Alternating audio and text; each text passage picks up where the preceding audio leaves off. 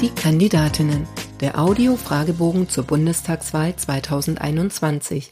Mein Name ist Susanne Lang. Ich bin Journalistin und werde bis September Politikerinnen, die direkt für den Bundestag kandidieren und Lust auf das Podcast-Projekt haben, zu ihrem Engagement befragen. Was treibt sie an und wie wollen sie Politik verändern? Diesmal mit Nicole Burda, geboren 1990, Lehrerin für Englisch und Geschichte an einer Realschule in Mettmann, selbstständige sowie ehrenamtliche Fitnesstrainerin und Direktkandidatin für die FDP im Wahlkreis 104 Mettmann I.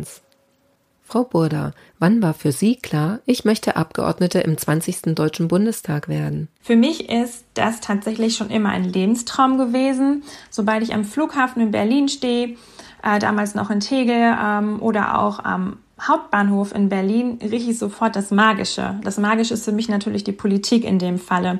Und die Corona-Krise hat mir jetzt in den letzten Monaten noch gezeigt, wie zügig auch unsere Grundrechte eingeschränkt worden sind und vor allem auch in welchen Bereichen wir inzwischen im Vergleich zu anderen Ländern zurückhängen. Da ich als Lehrerin die Baustellen und die notwendige Modernisierung des Bildungssystems auf Bundesebene sehe, will ich diese auch endlich in Angriff nehmen. Was war die größte Hürde auf dem Weg zu Ihrer Kandidatur? Äh, ich selbst, weil Fragen zum Beispiel wie werde ich den Herausforderungen gerecht oder kann ich einen Wahlkampf und die Anforderungen der Parteifreunde gerecht werden, mich halt stetig verfolgt haben, bis ich halt erstmal gemerkt habe, wie viel Unterstützung und Zustimmung ich aus allen Ortsverbänden und Stadtverbänden erhalten habe. Und ich muss ehrlich sagen, ich habe mich ja bisher bis jetzt zu meinem 31., 32. Lebensjahr wirklich überall alleine mit Hilfe meiner Familie und meiner Schwester halt durchgekämpft. Und ich habe eher das Problem, Hilfe anzufordern und auch diese anzunehmen. Und im Wahlkampf habe ich einfach gesagt, nee, diesmal springst du über deinen eigenen Schatten und habe halt diese Barriere überlistet, weil ich einfach gemerkt habe, wie viel Unterstützung ich auch von allen Seiten bekomme, sei es von Parteifreunden oder auch von Freunden und Bekannten.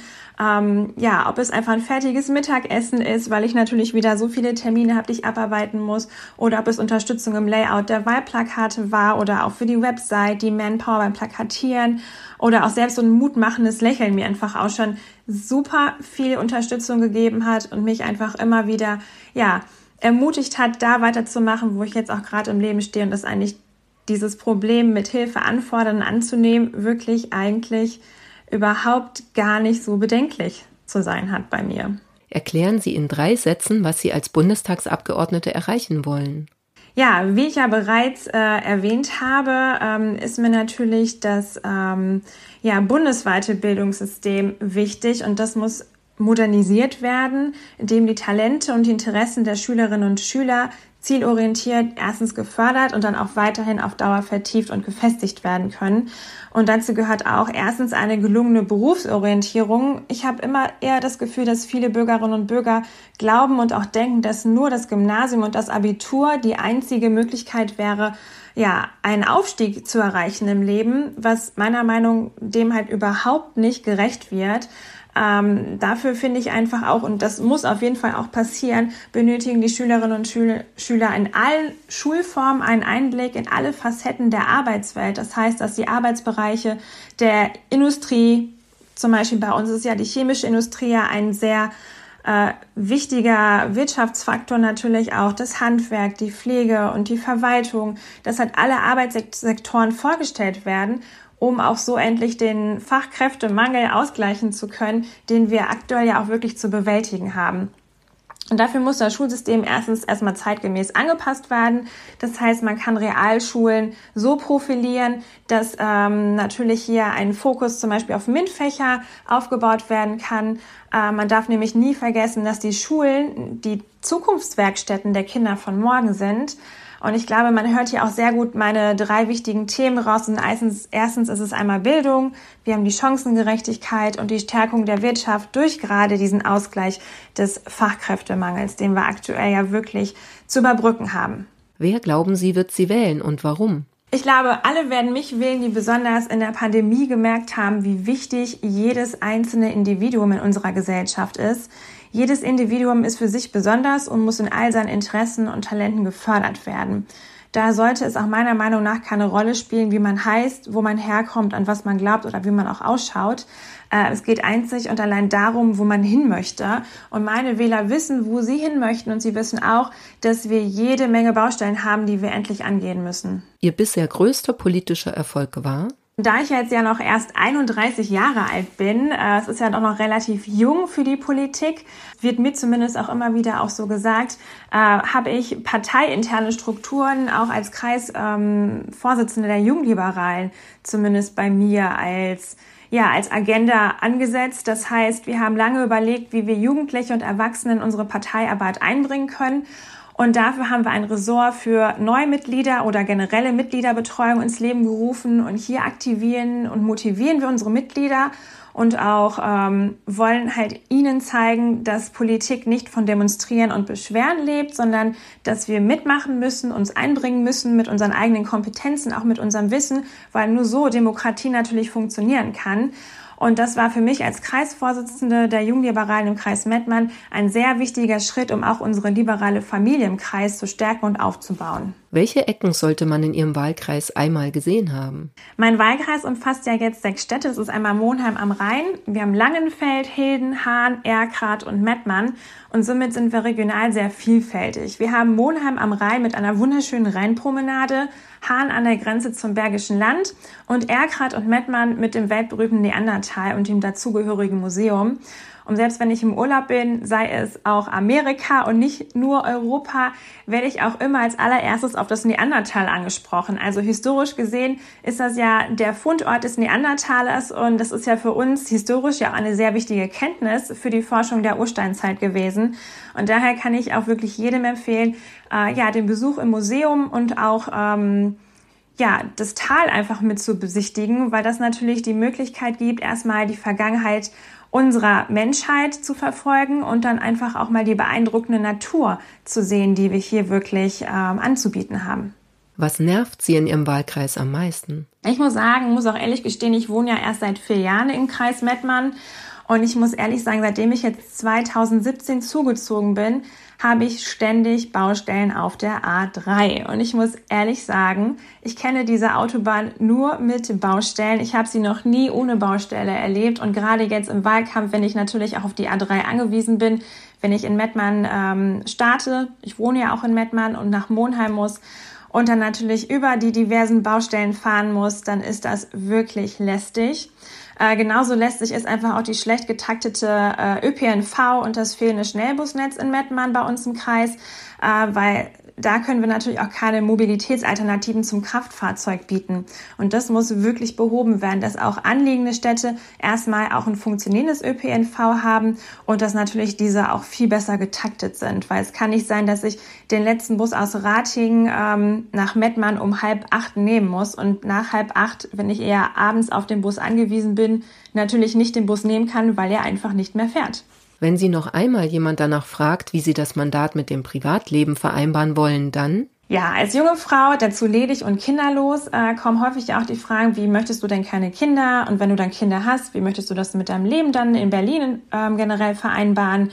Ähm, das sind immer so ganz schwierige Fragen, weil ich denke mir so, warum kommen diese Fragen? Die sind ja doch sehr, sehr, sehr privat.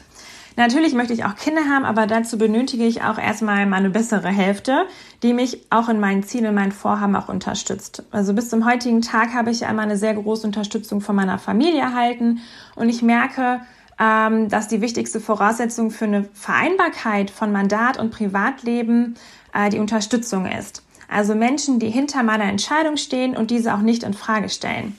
Und zeitlich gesehen äh, wird mein Leben sehr ähnlich fortgesetzt tatsächlich, weil durch meinen zeitintensiven Beruf als Lehrerin, meine Ehrenämter äh, bei der FDP und im Sportverein und meine Selbstständigkeit als Fitnesstrainerin verbringe ich ja doch sehr viel Zeit außerhalb meiner Wohnung und schaffe es ja trotz allem auch, mein Privatleben mit Beruf zu verbinden. Ob auf Twitter oder am Wahlkampfstand, was war das Dümmste, das Sie im Zusammenhang mit Ihrem politischen Engagement bisher gehört haben? Da aktuell aufgrund von Corona natürlich die Wahlkampfstände eher noch nicht aktiviert worden sind, ähm, habe ich meinen Wahlkampf hauptsächlich in den sozialen Medien betrieben und da kam vor kurzem ein Kommentar zu einem Beitrag von mir, da ging es tatsächlich um Schule und in diesem Beitrag habe ich gegendert. Und im geschriebenen Text gender ich ja und dort wurde mir vorgeworfen, ich würde mich als Lehrerin nicht an die Vorgaben des Rechtschreibrats halten.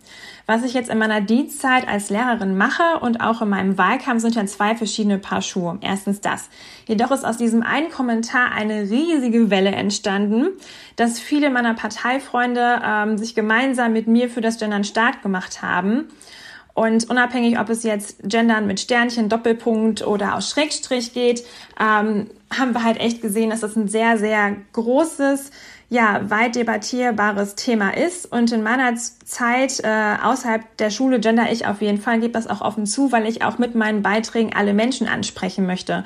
Und Sprache muss einfach zeitgemäß werden und hier auch endlich inklusiv werden. Das heißt, jeder sollte sich frei entscheiden können, welche Sprache er in diesem Sinne bevorzugt oder eben nicht.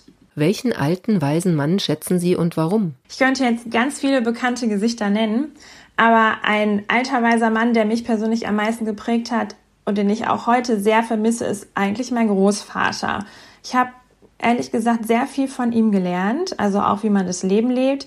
Er ist jetzt mittlerweile seit zehn Jahren nicht mehr unter uns, aber auch gerade jetzt nach meinem Studium, auch im Studium, auch mit meiner Verbeamtung als Lehrerin, habe ich immer wieder auch an die Ratschläge zurückgedacht, weil ich jetzt erst gewisse Ratschläge erst jetzt mit der Erfahrung, die ich in meinem Leben gemacht habe, verstehen kann und ich auch immer wieder ja auch ihn dafür bewundert habe für seine weise und geduldige Art, weil er auch immer stets ein Vorbild für mich war und er war auch immer ein Macher. Und das war immer ein Ansporn für mich, dass ich zumindest das als Ziel mir vorgenommen habe, auch diese geduldige und weise Art von meinem Opa zumindest mit zu übernehmen. Welche Ratschläge hat er denn für Sie? Dass ich geduldig sein soll. Erstens das. Also mein Opa sagte auch immer, man kann, muss nicht immer alles wegschmeißen, man muss auch gewisse Dinge reparieren. Mein Opa war zum Beispiel auch derjenige, meine Uhr, meine Batterie ist leer gegangen und das Erste, was mein Opa sagte, bring es mir vorbei, ich mache es dir sofort fertig. Und das zeigte mir einfach auch diese, die, die Haltung von ihm, dass man gewisse Dinge auch sofort in die Hand nehmen muss und besser nicht zu lange fahren sollte, bis dann vielleicht drei, vier Wochen vergangen sind, sondern man soll Sachen, die kaputt sind, direkt reparieren und auch wirklich ähm, wieder ins Laufen bringen, anstelle, dass dann da wirklich Zeiten vergehen. Das merkt man natürlich auch in der Politik, wenn man die Digitalisierung sieht. Man hat die Problematik erkannt. Und was machen wir? Das ist jetzt eine Thematik, die sich seit über 20 Jahren immer noch weiter vorausschiebt und wir einfach nicht handeln. Das schlimmste Buzzword in der Politik lautet für mich definitiv das Wort Steuererhöhungen. Wir müssen aufhören, Steuern als Selbstzweck des Staates zu sehen. Der FDP wird oft vorgeworfen, dass wir die Steuern senken wollen und damit ein Minus im Staatsetat akzeptieren. Das ist so falsch, denn gleichzeitig gibt unser Programm wie kein anderes Anreize in puncto Digitalisierung, wo Verwaltungsabläufe vereinfacht werden können und so damit auch Geld gespart wird. Oder in anderen Bereichen, wo man mit der bloßen Optimierung und Vereinfachung von Verfahren Geld gespart werden kann. Ein Loch im Geldbeutel von einem ineffizienten und ungenauen Staat füllt man nicht mit noch mehr Geld, sondern mit Optimierung auf Seite des Staates. Ich glaube, deshalb ist das Wort Steuererhöhung eins der wenigen Buzzwords, die mich in der Politik nerven. Dass wir als Freie Demokraten gegen Steuererhöhungen sind, heißt nicht, dass wir gegen das Gestalten sind. Steuererhöhungen und Gestalten müssen einander so gar nicht bedingen.